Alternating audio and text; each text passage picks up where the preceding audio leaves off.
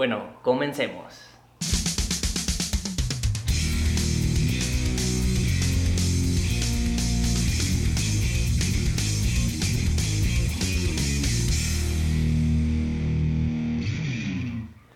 Bienvenido a un episodio más. Nosotros somos Palabras Vacías.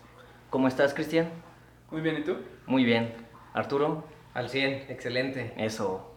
Chingón. Chingón aquí para platicar. eso, cabrón. bueno, ¿y qué? El día de hoy, ¿qué temas traemos?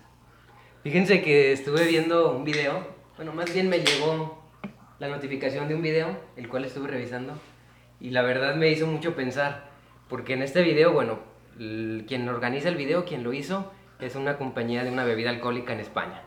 Entonces, la secuencia o la idea principal de este video habla acerca del tiempo.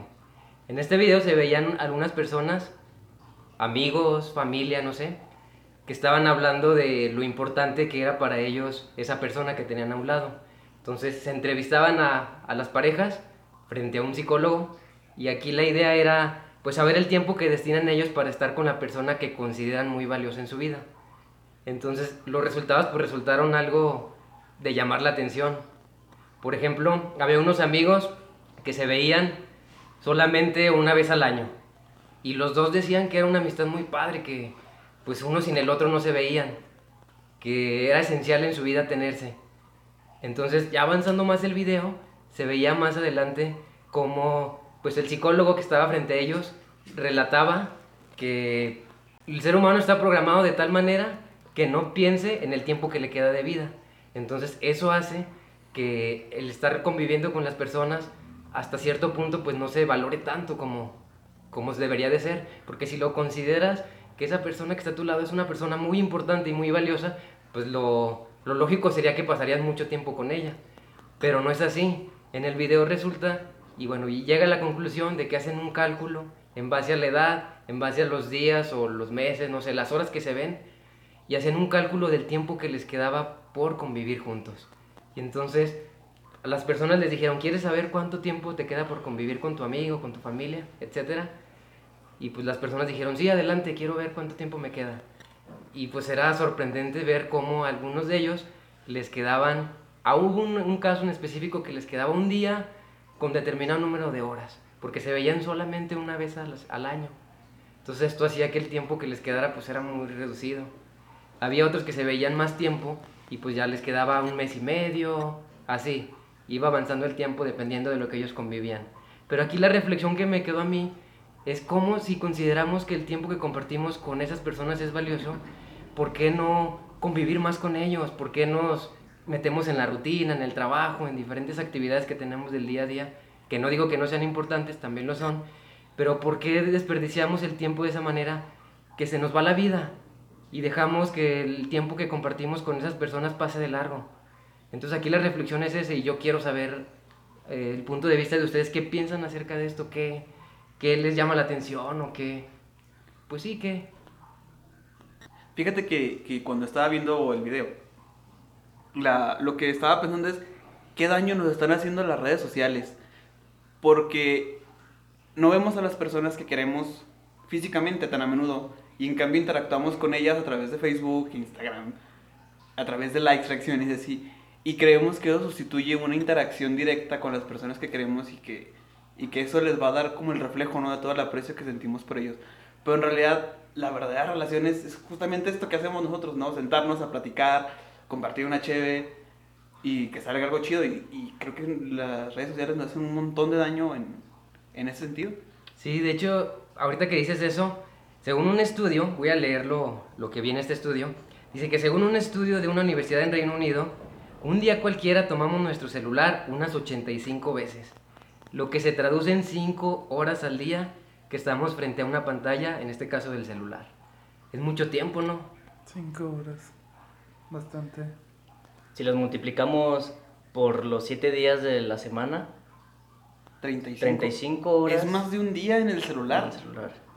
Y, de- y dejemos solo el celular, o sea, la computadora, la televisión, o sea, todo eso también pienso que se suma a esas horas. Sí, de hecho, también vengo preparado con otro dato que habla acerca de la televisión. En cuanto a la televisión, en una encuesta realizada por el periódico Universal, que es un periódico mexicano, las personas pasan alrededor de dos horas diarias frente a la televisión. Y esto es en promedio, hay personas que pasan más tiempo frente al televisor. Entonces, si sumamos las cinco horas que tenemos del celular y las dos horas en promedio de la televisión, son siete horas al día que una persona está frente a una pantalla. Llámese del celular, de la televisión, incluso de la computadora, no sé por qué ahora ya la televisión pues no tiene tanta influencia y ya ven más videos en YouTube, en diferentes plataformas. Entonces, pues sí es muy de pensarse, ¿no? Que lo que está pasando con nosotros, ya la comunicación face to face, estar con las personas platicando, parece que va a llegar un momento que ya va a quedar solamente en la historia, va a quedar ahí como una anécdota. Y lo peor de esto es que nadie es consciente de lo que está pasando. O sea, quizá nosotros vimos el video y pues sí nos llegó como una reflexión. Dijimos, ah, chinga. Neta, neta es el tiempo que nos queda con esa persona. Bueno, yo en particular cuando empecé a ver ese video eh, y vi el tiempo exacto que le quedaba a, a la gente con el cálculo que hicieron, de verdad que me, que me sacudió mucho. O sea, me puse a pensar, tanta gente que doy por como por seguro que va a estar ahí en, digamos, mañana, pasado, el fin de semana, el siguiente mes. Y quizá no. Sí, no O sea, a lo mejor ese cálculo está basado en el tiempo que te queda de vida en promedio a la gente de, digamos, de cierto país o de cierto, no sé, en este caso de España. Ajá, exacto. Pero, por ejemplo, no tienes una certeza de cuánto tiempo te queda. Quizá estás diciendo, no, pues te veo el siguiente mes y nos vamos a ir a tal lado. Pero, ¿cómo lo aseguras? ¿Cómo puedes asegurar que el siguiente mes vas a estar con esa persona? Y el hecho que nos, bueno, que a mí me puso a pensar fue que no tienes nada seguro, en Sí, realidad. así es. No tienes ni el día de mañana ni solamente tienes este momento. Claro, es imposible como a una persona normal que lleva como una rutina, que tiene que trabajar, estudiar, lo que tú quieras. eh, es imposible ver, digamos, a todos tus familiares, a todos tus seres que- queridos, a tus amigos más cercanos en un mismo día. Y obviamente hacemos planes como de, ¿no sabes qué? Este, pues nos vemos el fin de semana, nos vemos tal día. Pero nada, no, nada está seguro. Sí, así es, nada te garantiza que vas a despertar todo el día de mañana, que vas a tener a ese ser querido mañana, ¿no? No se sabe el tiempo que tenemos, no, no lo podemos medir, no podemos saber a ciencia cierta. Ahorita que estábamos, que estamos hablando de esto y que Jaciel dijo sobre las redes sociales, creo que también le podemos sacar provecho, de cierta forma, en preguntar a la gente que son nuestros amigos, que son nuestros familiares, seres queridos, pues mínimo, ¿cómo estás? ¿Cómo has estado? Porque a veces ni siquiera con, con las- nuestros familiares nos, nos ponemos en contacto con, en- con un WhatsApp o con un, no sé, con un mensaje en Instagram, lo que Sí, sea. sí, por lo menos mandarle un mensaje no lo hacemos tampoco. No, entonces, ese video, neta, neta, casi me saca lágrimas y sí me puse... Y no es por hacer drama ni por, no sé, lo que quieran. Neta, neta me, me tocó fibras. Y luego, luego le dije a, a un güey que está en esta mesa, eh, güey, hay que hacer algo. hay que ir a comer o algo así. Porque la verdad, sí, sí me, sí me puso... Sí me puso un poco sentimental el video. De hecho, en ese video tienen un link para una página de internet donde puedes poner tu edad, la edad de la persona que consideras muy importante en tu vida y hacer un cálculo, bueno, y también poner el tiempo que conviven juntos, ya sea la semana, al mes, al año, etcétera, y hacer el cálculo que te queda con esa persona si siguen con esa frecuencia, si siguen viéndose de esa misma con ese mismo tiempo. Y verlo ya en un caso real con una persona que consideras para ti muy importante, pues es todavía más fuerte, el golpe es más fuerte. Decir, solamente me queda un mes, no sé, un año, pues es duro. Pero pues la reflexión aquí es, si consideras a esa persona importante, pues hay que hacer algo. En el video incluso se veía que las personas, pues de una vez, una vez que supieron cuánto tiempo les quedaba, la reflexión era, pues hay que hacer algo. Si estamos viendo que nos queda poco tiempo y nos consideramos muy amigos, tenemos una relación muy estrecha, pues hay que vernos más seguido. Si somos importantes el uno para el otro, pues no hay que dejarlo así, hay que hacer algo. Y pues aquí te invita a la acción, a hacer algo. No nada más pues quedarte ahí en el momento y sentirte mal. Sino- Apagar, apagar las pantallas y, y convivir con esas personas que consideras tan cercanas. Ahorita que estaban hablando eh, de las redes sociales, creo que se ha perdido la esencia de, de por qué se crearon. O sea, se crearon para, para conectar con, con las personas, con, para interactuar con ellas. Y creo que, que esas cosas ya, ya, están, ya están perdiendo y las usamos a veces para otras cosas que no están... Que sea, nos, sí, que nos terminan alejando más de la... viendo memes, en realidad. Exacto. Que en real- no nos acercan a las personas más allá de las reacciones y invertimos un montón de tiempo en redes sociales viendo memes, riéndonos de cosas absurdas de la vida y, y no tenemos un contacto real con las personas. Ahorita que mencionaba Cristian esto de acercarnos con personas, incluso por redes sociales, me estaba acordando de en Navidad, llegué con mi familia y entonces me doy cuenta de que organizaron un intercambio. Y yo no estaba en el intercambio. ¡Hala, chaval! Y entonces yo le pregunto, ¿por qué no me juntaron? No, pues es que te desapareces y casi ni te acercas con la familia y pues se nos pasó a decirte. Sí. Y dije, verga, sí es cierto, o sea, es muy raro que yo con mi familia les mande un mensaje, ¿qué onda? Este, ¿cómo- con mi mamá, con mi, mi hermana, mis abuelitos. Es muy raro que tenga interacción con ellos, más allá de las veces que voy a visitarlos una vez al mes. Y entonces se me hizo así como de, también se pasaron de lanza de no invitarme, pero, pero creo que mucho tiene que ver esto de que yo no mantenía una relación, no mantengo una relación cercana y, y son personas importantes en mi vida. Entonces sí, habría que tomar acción, pero pues estamos de acuerdo en que luego es muy fácil hablar y, y hacerlo, pues ya es... Es más difícil. Yo creo que este, hay que complementar este episodio. Les vamos a dejar en, en Facebook y en nuestras redes eh, el link de, del video donde puedes checar cuánto tiempo te queda con esa persona que quieres o, o con tu familia para que calcules y poco a poco tengas conciencia de cuánto tiempo te queda con esa persona y que hagas algo. No nada más es que nos estés escuchando y digas, ah, no, sí, está cabrón. Pero lo importante de aquí es como hacer algo, ¿no? Al respecto. Sí. Sí, pues de eso se trata el video, que te invite a la acción, no nada más a, reflexionar y ya, sino que haga realmente algo por, mejorar esa situación.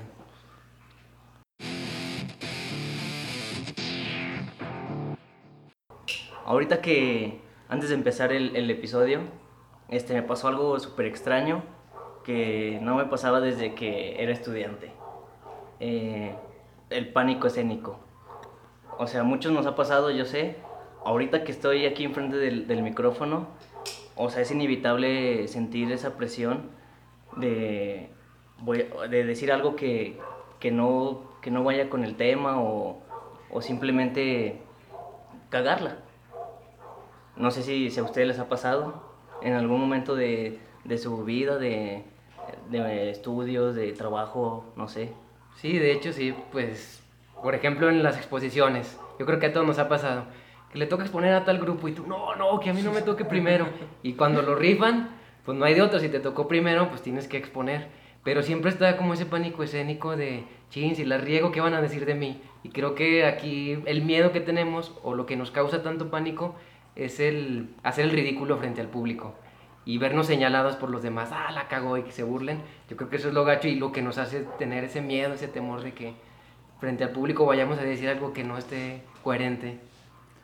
Fíjate que a mí me pasó, me pasa algo similar con, con lo que dijo César, de que empezamos a grabar esto y sientes unos nervios muy, muy canijos.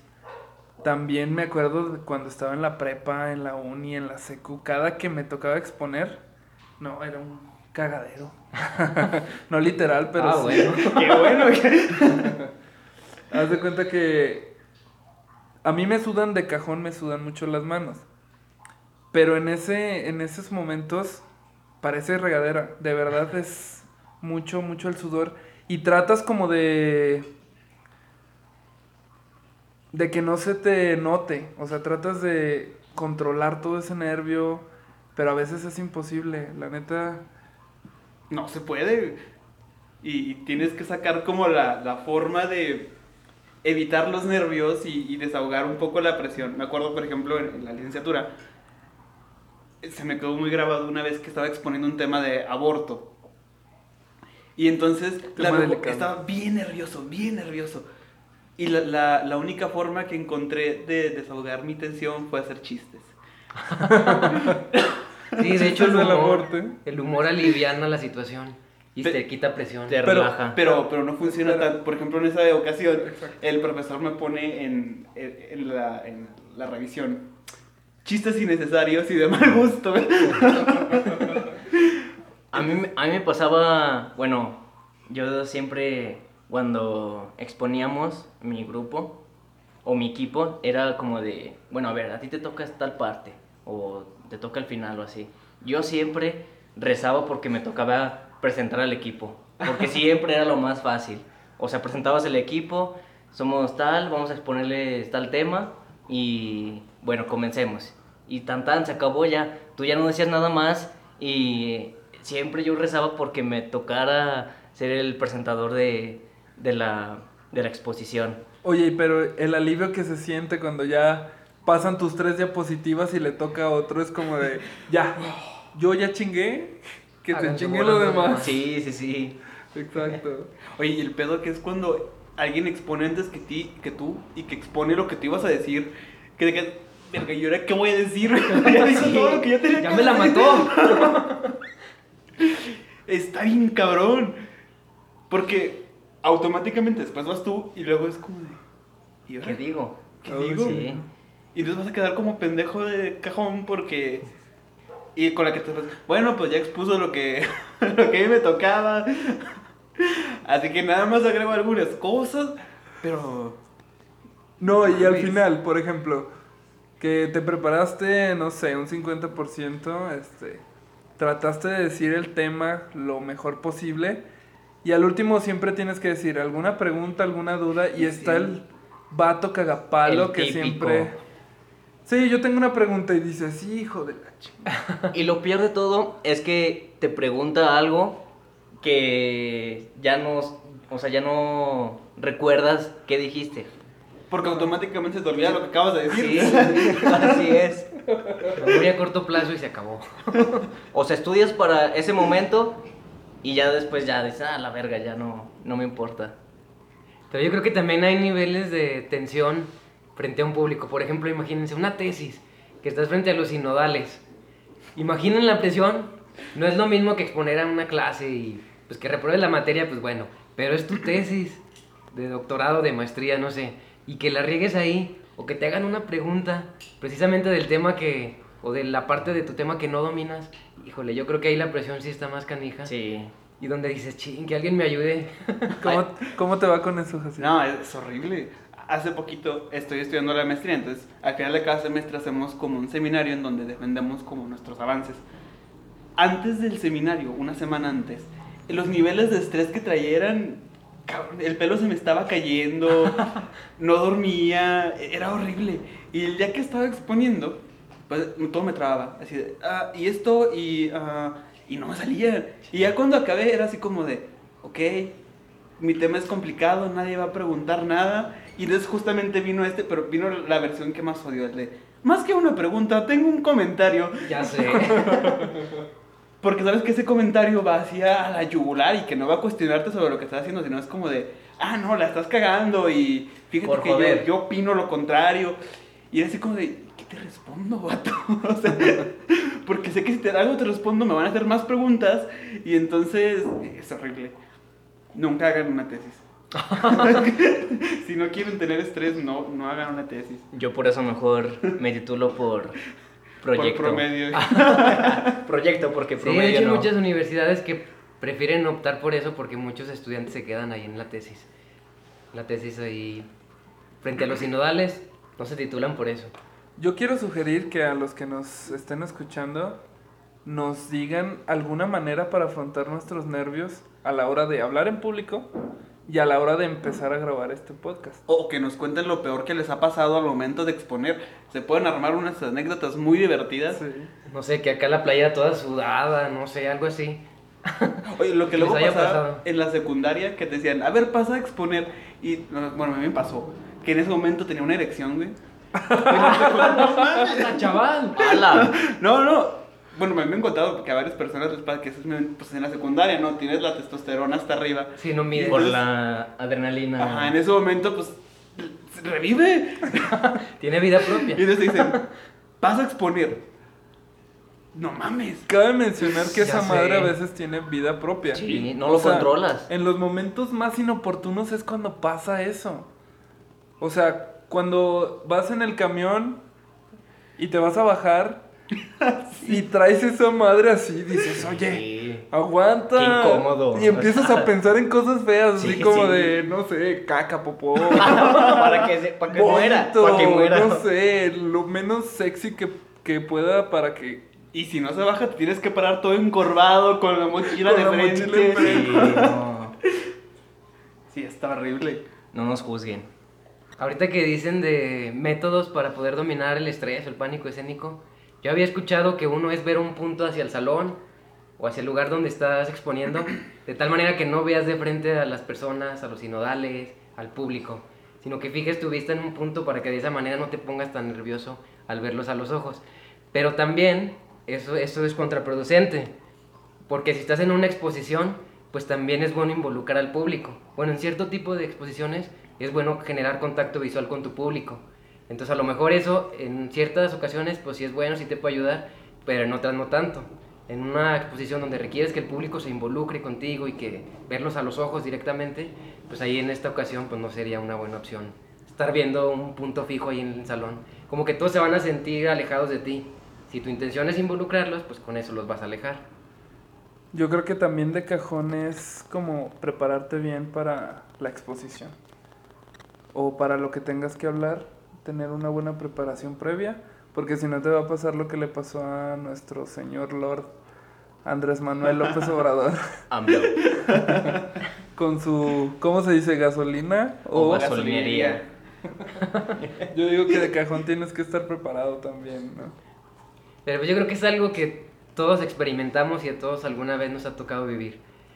Entonces, y de hecho una vez le preguntaba a un profesor, ¿el pánico escénico, los nervios frente a público se quitan en algún momento? Y él me decía, no, yo ya tengo veintitantos años de estar frente a grupo y de dar clase y de todas maneras sigo sintiendo ese nervio frente al público. Pero ya llega un momento donde lo sabes dominar y ya no se, el público no se da cuenta que tú estás nervioso. Y pues eso es lo que hay que practicar y eso solamente se domina con práctica. Fíjate que ahí yo, no sé, a mí se me hace diferente porque justamente el semestre pasado tuve que exponer sobre mi tesis y me mandaron también a dar clases de improviso. Y los nervios no eran los mismos. O sea, acá cuando exponía los avances era así como horrible, pero cuando estaba frente al grupo, todo fluía y hablaba tranquilo y hacía bromas con los estudiantes, los, to- los torturaba, era. Que- yo, que- yo creo que también entra ahí como la confianza, ¿no? Que tengas con, con las personas a las que estás exponiéndoles. Porque pues no es lo mismo exponerles a tus compañeros de, de, de la carrera o algo así, porque ya los conoces de tiempo y ya te conocen y, y saben cómo eres y puedes bromear, cosas así.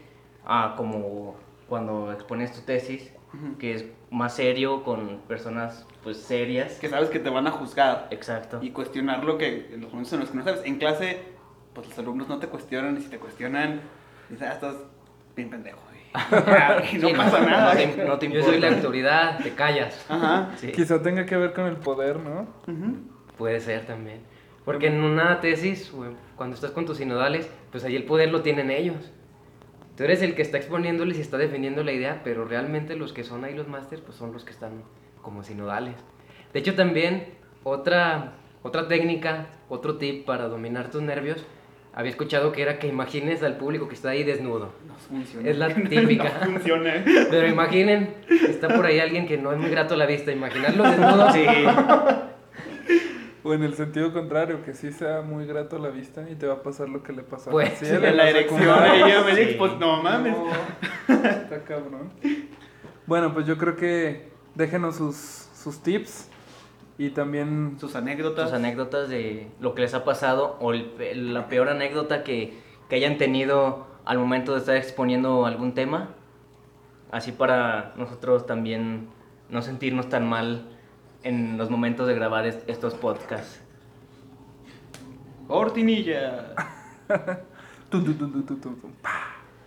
Muy bien. Ya está como más fluido. Sí. Nos faltaba un poco de alcohol. Yo digo, yo digo que antes de venir a grabar hay que... Pistear. Hay que echarnos unas dos Antes. cheves antes y luego ya empezamos a grabar. Ahora, el dilema moral. No, el- el- Del para, gallo. terminar ese, ¿no? ¿Qué traes tú? Eh, no, lo que quieras, perro.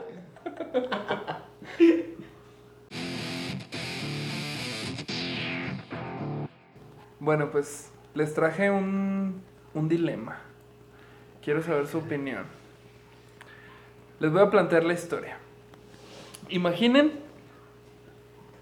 que en la ciudad donde vivimos hay una persona que está explotando muchas bombas. Está haciendo un desmadre, matando gente, las pone en los lugares donde hay más población. Y este es, un, es una persona muy psicópata. Pues su equipo logra andar con la persona. Pero se detectó que tienen. que esta persona tiene otra bomba que va a causar muchísimos daños. Por más que ustedes puedan torturarlo, golpearlo, hacerle lo que quieran, la persona no va a decir dónde está la bomba para que el equipo pueda desactivarla. Entonces, ustedes se ven en una posición muy frustrante y hay una sola opción. La opción es traer a su esposa y torturarla para que él logre decir este, dónde está la ubicación de la bomba. Cabe mencionar que la esposa no tenía ni idea de que este, esta persona fabricaba bombas y que era un terrorista, era un loco asesino. Ella está fuera de todo contexto y de todo de toda la situación, ella está fuera. Entonces, la torturarían para que la persona esta hable o no. ¿Qué harías en esa situación? Yo no la torturaría. Por. Va en contra de mis normas éticas. Pero espera, alto.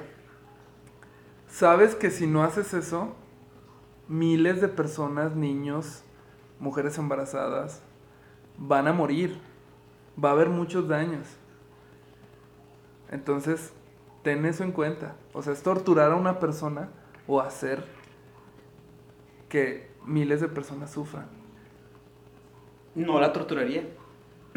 Se supone que en esa situación, pues debes tener un equipo de inteligencia que sabe cómo rastrear bombas. ¿Sí? Entonces, van y buscan la bomba y no, tienes, no tendrías que torturar a nadie. Torturar a una persona finalmente recae sobre tu conciencia y te termina poniendo en una posición ética en la que simplemente estás haciendo daño por hacer daño. Que puede que salves a otra persona, pero no creo que justifique los medios. No es como que el fin justifique los medios. Nunca he creído eso y no me parece tan ético. No sé qué opinan los demás. ¿Tú? César. Pues es que entran como muchas cosas personales de moral. Dices, bueno, pues pones en una balanza, ¿no? O sea, la vida de una persona por la de miles de personas, a lo mejor muchas personas piensan que, bueno, pues vale la pena, ¿no? O sea, torturar a una persona que no tiene nada que, que ver en, en, ese, en esa situación para salvar a otras personas que son inocentes. Pero, este, yo creo que yo no lo haría. O sea, yo no torturaría a, la esposa del terrorista nomás para salvar a miles de personas. Pero son miles. Yo lo sé, pero, o sea, como dice Jaciel, o sea, también va en contra de... No soy tan sangre fría como para tomar esa decisión. Pero si no lo haces, mueren. Pero finalmente miles de personas mueren a diario. Entonces no tendrías por qué estar lidiando con el hecho de torturar a una persona que va a tener efectos psicológicos en ti y en las personas que estén ahí presentes en el momento de torturar, que quién sabe qué les causen y que puede hacer que sufran más familias, ¿no? Sus familias por el hecho de que ellos estén cometiendo algo que, que puede que vaya en contra de ellos. Ahora, imagínate que lo hace un policía al que le mama estar torturando a gente. ¿Qué tan ético sería darle a otro individuo la capacidad de estar gozando con el sufrimiento de otra persona? Pues mejor dejas que mueran otras personas. Total, la gente va a morir. Estamos muy sobrepoblados. De hecho, ahorita que dices eso, hay ciertos escritores que mencionan que las, bueno, anteriormente, que las guerras eran positivas por eso, porque exterminaban con cierta parte de la población y ahorita ya estamos llegando a un punto donde ya hay sobre- sobrepoblación en el mundo. Entonces, por esa parte consideraban las guerras positivas. Entonces, pues bueno, yo en primera instancia creo que no lo haría porque torturar a esta persona no me va a garantizar dar con el paradero de la bomba. Porque como dices, mencionaste al inicio, esta persona no estaba, no sabía nada del tema. Y le tengo que torturar y eso no me va a garantizar yo saber realmente dónde está la bomba. Sin saber el resultado, yo la voy a torturar esperando obtener un, un paradero de la bomba. No, pero la vas a torturar frente a él para que te diga dónde está. ¿Y qué pasa si, si la tortura si el vato no suelta nada? Así es. Porque dices que es un psicópata y no le importa la vida de las personas, entonces posiblemente esposa Tampoco le importe. Puede ser. Posiblemente. Pero también lo que noté en su, en su respuesta es que estaban pensando en ustedes. Pues claro. En su repercusión psicológica.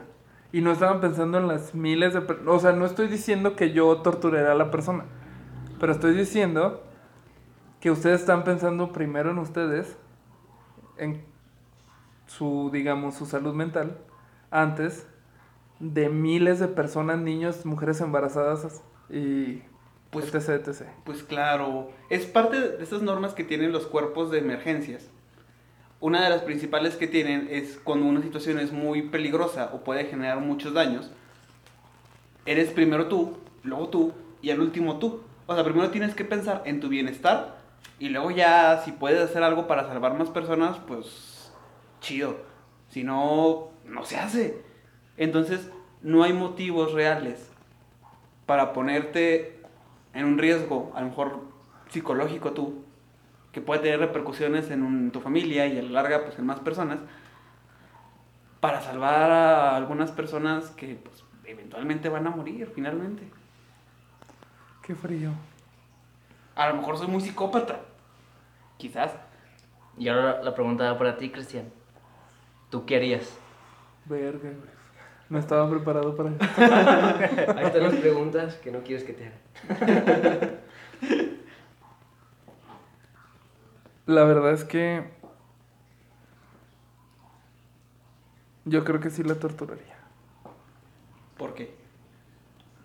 Porque yo creo que es una persona, o sea, ninguna vida es mayor a otra. Pero en este caso yo preferiría torturar a esa persona para que me diera el paradero de la bomba y tratar de salvar a miles más. ¿Y Ah. qué, qué hay de ti? No, pues no. O sea, y principalmente tu punto es los números. O sea, puedes sacrificar a uno por salvar a miles. Pero es que no son mil, no son números nada más, son personas. Por eso, pero aún así el peso está en la cantidad de personas. Y si lo ves de esa manera, pues son números también. Pues yo sí la torturaría.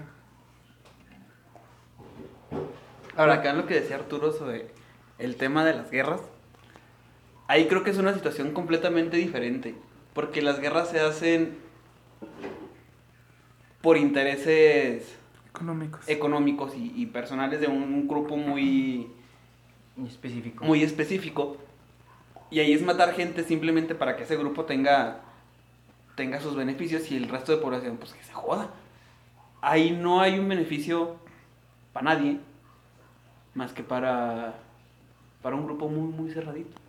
Ahí sí yo creía que es diferente, y las guerras, en mi opinión, sí se deberían de ser evitadas.